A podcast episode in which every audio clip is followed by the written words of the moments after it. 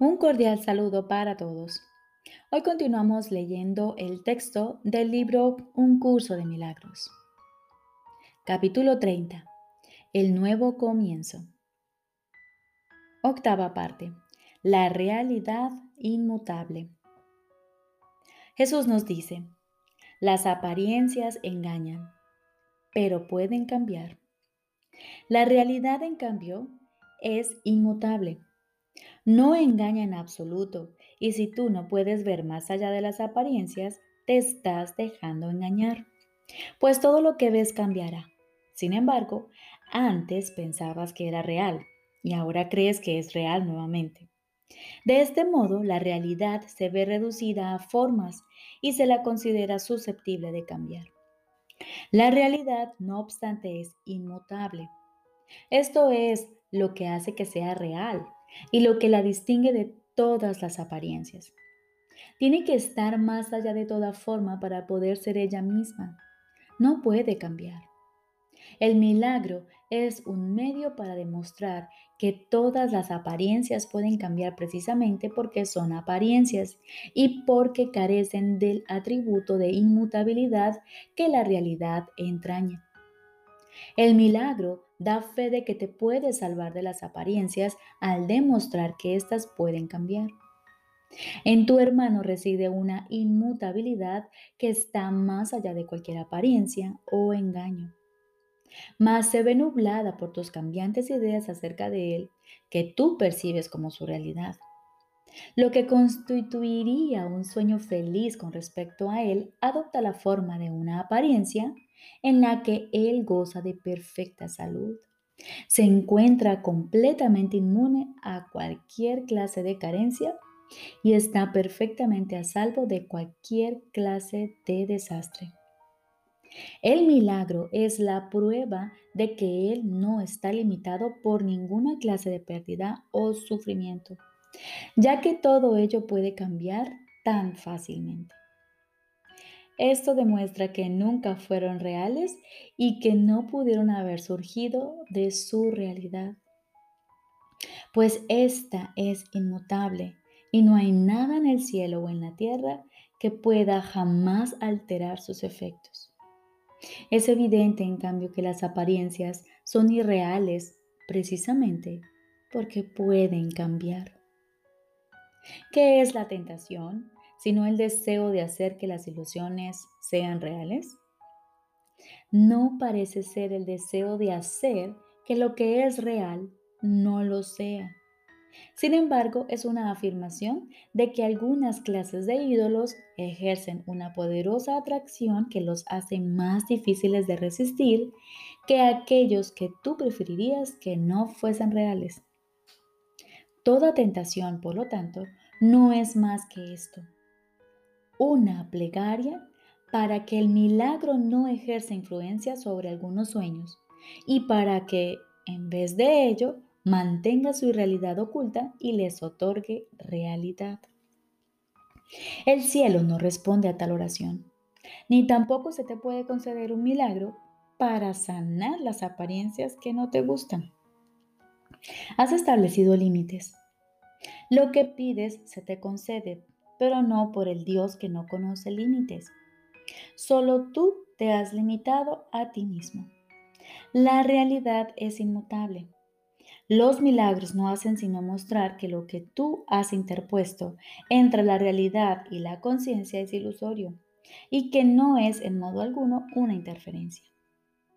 El costo de la creencia de que algunas apariencias están más allá de cualquier esperanza de cambio es que el milagro no se obra a través de ti de manera consistente, pues has pedido que no tenga el poder de sanar todos los sueños. No hay milagro que no se te pueda conceder si realmente deseas la curación. Pero no se te puede conceder ninguno a menos que la desees. Si eliges lo que quieres sanar, habrás coartado la libertad de concederle sus dones al Hijo de Dios, a aquel que otorga todos los milagros. Cuando el Hijo de Dios cae en la tentación, niega la realidad y de este modo se convierte voluntariamente en esclavo de lo que eligió a cambio. Precisamente porque la realidad es inmutable, existe en ella un milagro que sana todas las cosas cambiantes y te las ofrece para que las veas en una forma que te brinda felicidad y que está libre de temor. Se te concederá poder ver a tu hermano de otra manera, pero no mientras quieras que sea de otra manera con respecto a ciertas cosas, pues eso solo significaría que no lo quieres ver curado e íntegro. El Cristo en él es perfecto. ¿Es eso lo que quieres contemplar? No dejes entonces que haya sueños acerca de Él que tú prefieras ver en lugar del Cristo en Él. Y verás al Cristo en Él porque permitiste que Él viniera a ti. Y cuando Él se te haya aparecido, tendrás la certeza de que eres como Él, pues Él es lo inmutable en tu hermano y en ti.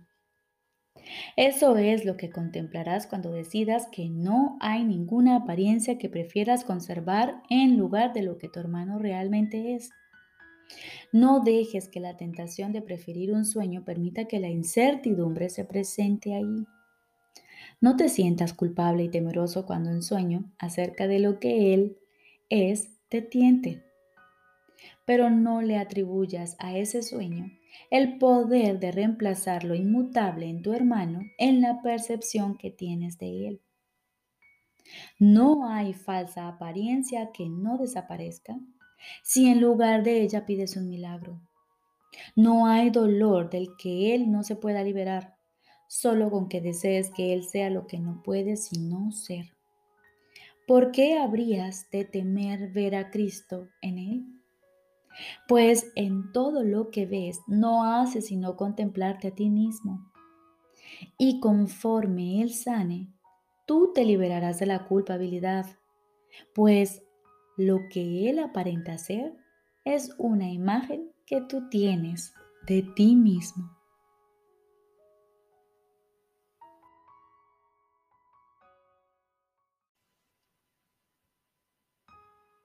Ahora continuamos con el libro de ejercicios. Tercer tema especial. ¿Qué es el mundo? El mundo es una percepción falsa. Nació de un error y no ha abandonado su fuente. Persistirá mientras se siga abrigando el pensamiento que le dio vida. Cuando el pensamiento de separación haya sido sustituido por uno de verdadero perdón, el mundo se verá de una manera completamente distinta, de una manera que conduce a la verdad en la que el mundo no puede sino desaparecer junto con todos sus errores. Ahora su fuente ha desaparecido, al igual que sus efectos. El mundo se fabricó como un acto de agresión contra Dios. Es el símbolo del miedo. Mas, ¿qué es el miedo sino la ausencia de amor? El mundo, por lo tanto, se fabricó con la intención de que fuese un lugar en el que Dios no pudiese entrar y en el que su Hijo pudiese estar separado de él. Esa fue la cuna de la percepción, pues el conocimiento no podría haber sido la causa de pensamientos tan descabellados. Mas los ojos engañan y los oídos oyen falsedades. Ahora es muy posible cometer errores porque se ha perdido la certeza. Y para sustituirla nacieron los mecanismos de la ilusión, que ahora van en pos de lo que se les ha encomendado buscar. Su finalidad es servir el propósito para el que se fabricó el mundo, de modo que diese testimonio de él y lo hiciera real. Dichos mecanismos ven en sus ilusiones una sólida base donde existe la verdad y donde se mantiene aparte de las mentiras. No obstante, no informan más que de ilusiones, las cuales se mantienen separadas de la verdad. Del mismo modo en que el propósito de la vista fue alejarte de la verdad, puede asimismo tener otro propósito. Todo sonido se convierte en la llamada de Dios. Y aquel a quien Dios designó como el Salvador del mundo puede conferirle a toda percepción un nuevo propósito. Sigue su luz y verás el mundo tal como Él lo ve. Oye solo su voz en todo lo que te habla y deja que Él te conceda la paz y la certeza que tú desechaste, pero que el cielo salvaguardó para ti en Él. No nos quedemos tranquilos hasta que el mundo se haya unido a nuestra nueva percepción. No nos demos por satisfechos hasta que el perdón sea total. Y no intentemos cambiar nuestra función. Tenemos que salvar al mundo, pues nosotros que lo fabricamos tenemos que contemplarlo a través de los ojos de Cristo, de modo que aquello que se concibió para que muriese pueda ser restituido a la vida eterna.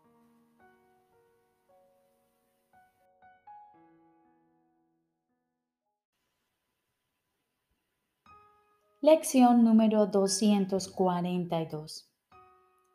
Este día se lo dedico a Dios. Es el regalo que le hago. Este día se lo dedico a Dios. Es el regalo que le hago. Hoy no dirigiré mi vida por mi cuenta. No entiendo el mundo. Por lo tanto, Tratar de dirigir mi vida por mi cuenta es una locura. Mas hay alguien que sabe qué es lo que más me conviene. Y Él se alegra de tomar por mí únicamente aquellas decisiones que me conducen a Dios. Pongo este día en sus manos, pues no quiero demorar mi regreso al hogar. Y es Él el que conoce el camino que me conduce a Dios. Y así ponemos este día en tus manos.